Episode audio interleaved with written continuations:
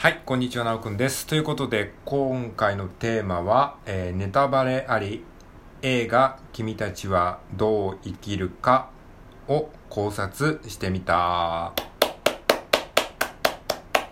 はい、ということで、えーっとですね、昨日映画、君たちはどう生きるかを見てきてですね、あの、まあ、ファーストインプレッションの、まあ、映画館出た直後の、えー誰の、その、感想とかも聞いてない状態で自分が思った感想を、えー収録にあげたんですけれども、で、それからですね、まあ、いろんな方のちょっと考察の、えー語ってるのを見させてもらったり、聞かせてもらったりして、で、その上で、改めて自分自身で、ちょっとまあ、その、いろんな人の意見を、えー参考にさせてもらいつつも、あ、こういうことだったのかなっていうことを、ちょっとね、アウトプットしておきたいなというふうに思って、今からですね、収録していきたいというふうに思っております。はい。えということでね、まあ、あの昨日の時点ではね、正直、よくわからんっていう感じだったんですよ。で、よくわからんけど、でもなんかいろんなメッセージがあるっぽいなっていうような感じがして、まあなんか、よくわかんないけどつまらないっていう感じでは僕はなかったんですよね。なんか意味があるんだろうな。だからこそ他の方の考察をいろいろと聞いてみたいっていうのがあって、僕は結構そういうなんか難しい、えー解釈が難しいストーリーを考察を人の考察を聞いて理解するのが結構好きなんですよねもともとなのであの、まあ、それをちょっとねあの楽しみにしてた部分もあったんですよなので、まあその考察をね、聞いた上でちょっと自分なりに、まあそのもちろんいろんな人の解釈を、えーいただいた上で自分なりのちょっとね、論っていうかね、解釈をちょっと話していこうかなと思います。で、今回ね、えーいろんな方の YouTube とか、あの、音声とかを聞かせてもらったんですけれども、じゃちょっとそれをね、あの、羅列しておきますね。えっ、と、参考にさせていただいた方々ね、ありがとうございます。えーまず、岡田敏夫さんですね。えまあ、アニメ評論とかで、えまあ、第一人者というかね、オタク評論家の岡田敏夫さん。で、次、漫画家の山田礼二さん。山田礼二のヤングサンデーっていうね、YouTube チャンネルがありまして、まあ、この方の考察も僕はめちゃくちゃ好きですね。あとは中田敦彦さん、オリラジオの中田さんですね。中田さんもすごく話がわかりやすい。で、えー脳科学者の茂木健一郎さんですね。はい。えー、茂木さんもね、すごくあの、頻繁に YouTube アップされていてよく見てますね。で、YouTuber の高須幹也さん、高須クリニックのね、高須幹也さんですね。えーこの方も時事ネタとかを主にあの YouTube で評論されてますけれども、えーすごくね、あの本音で分かりやすく解説してくれてます。で、おまけの夜さん。これはあの、オリラジの中田さんがですね、このおまけの夜さんという方の、えー解説がすごく分かりやすかったっていう紹介をしていたので僕も見たんですけれども、この方のね、あの、えー君たちはどう生きるかについての解説はね、すごくね、あのーわかりやすかったし、なるほどなっていう視点をたくさんいただきました。はい。で、えー次、霜降りのせいやさんですね。霜降り明星のせいやさん。えーはい。あのものすごい、あの、端的にあの、感想をね、直球で述べていたのがすごく面白かったですね。あとはラジオトーカーの夢の鶏さんですね。あの、ラジオトークでよく聞かせていただいてる、えートーカーさんで、鶏さんも、えっ、と、君たちはどう生きるかについての、まあ、あの、話をされていて、ちょっと僕はそれをね、見る前だったので、聞けなかったんですけれども、ちょっと聞いてみたいなっていう風な思いもあって、やっとね、こう聞けたので良かったですね。はい。えー、鶏さんの話も参考にさせていただいております。はい、えー、ということで、じゃあ、えー本題に入っていきましょうか。で、考察ということで、えーっとですね、まあ、5つのポイントをね、まあ、もちろんいろんな観点から、いろんなところからね、あの考察はできるので、あの、キリがなくなってしまうので、一応ね、あの、論点を5つにざっくりと分けておきました。で、この収録1本では語り語りきれる気がしないので、ちょっと何本かに分けてのはあの収録になるかもしれないですけれども、えーっと、一応話すね、要点を、えー5個にまとめたので、先にそれを5つ言っておくと、まず1つ目、えーこの映画が分かりにくい理由についてということ。で、2つ目、えーっと、2つ目はですね、2つ目のポイントは、ちょっと待って、あの、ごちゃごちゃしてるな。えー、2つ目のポイントは、アオサギとは何なのかということ。はい。で、3つ目のポイントは、えー、現実逃避先としての党ということですね。はい。現実逃避先のしての塔。で、4つ目が、えー、君たちはどう生きるかの本はどのような役割を果たしたのかということについてです。はい。この君たちはどう生きるかという、まあ、本、まあ、この元ネタとなった本があるんですけども、その本は物語の中に出てくるんですけども、これは一体どういう役割を果たしたのかっていうことについて話します。で、え、最後、最後のポイントは、えー、大王子とは、えー、何だったのか。ということですね。大王子とは何だったのかということについて話していきたいと思います。はい。えー、これも原稿なしでね、あの、喋ってるので、もう、あの、今この場で喋ってるので、ちょっと話がね、あの、前後ごちゃつくと思いますけれども、えー、ご了承ください。はい。まあ、これ話すことによって自分のちょっとアウトプットの、まあ、なんだろうな、アウトプットを兼ねて自分の思考整理をしているのでね、はい、一緒にね、あの、話しながらね、あの、あなたも、えー、思考整理していってもらえるといいかなと思います。はい。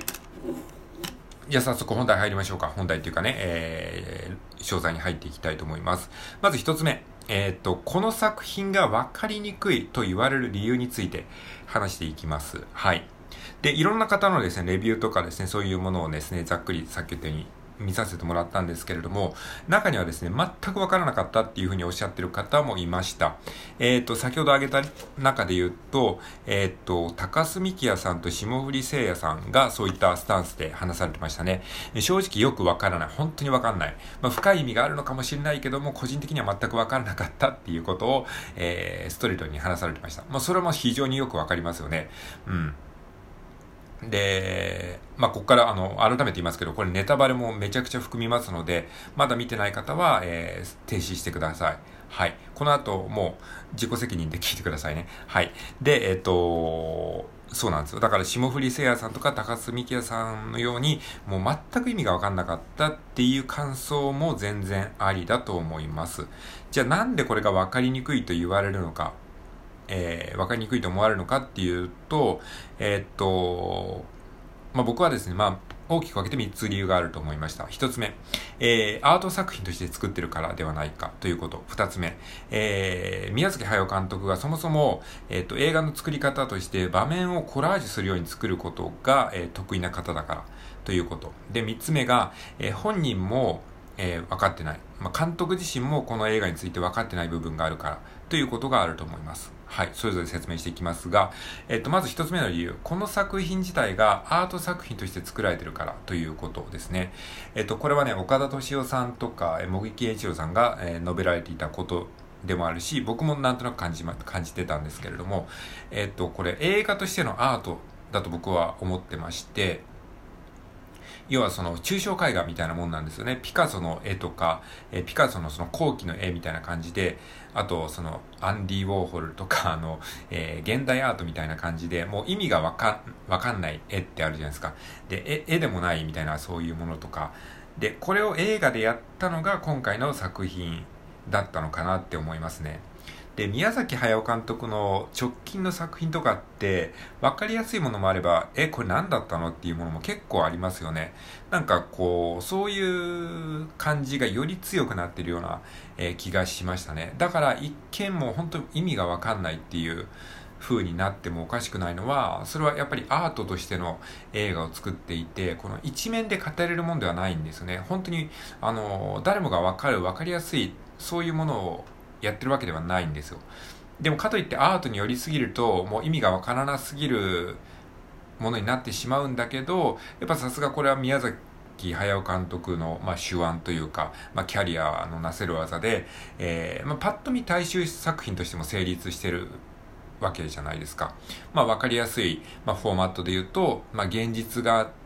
え、途中にファンタジーがあって、また現実に戻ってくる。まあ、これはドラえもんフォーマットですよね。ドラえもんでよくある、えっ、ー、と、少し不思議みたいな感じの SF ファンタジーで、ドラえもんの映画も最初日常があって、そこからだんだんだんだん不思議な世界に入っていって、最後また日常に戻るっていう、まあ、ドラえもんの長編映画によくあるフォーマットまあ、そ、それと似たような、まあ、これドラえもんフォーマットっていうのかわかんないけど、まあ、なんかそ、そういうその SF ものの、まあ、定番の手法ですよね。まあ、いきなりファンタジーの世界に入ると意味わかんないから、まず普通の誰もが、あの、一緒に存在してる日常があって、そこからだんだんファンタジーの世界に入っていって、戻ってくる。不思議の国のアリスっぽいっていうひょいう風な表現をされてた方もいらっしゃいましたけど、まあそんな感じですよね。なんか穴に入っていって、不思議の世界に入っていってみたいな、そういう感じで、うん。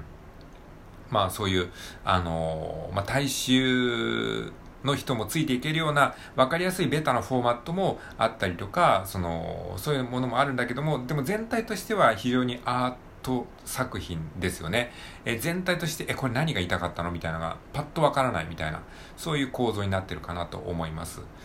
で、これが分かりにくい理由、一つ一つ目ですね。アート作品として作られている。えー、二つ目がですね、場面のコラージュ、えー、として作っているということですね。これはですね、まあ、宮崎駿監督っていうのは、あの、ストーリーをしっかり作りたいという人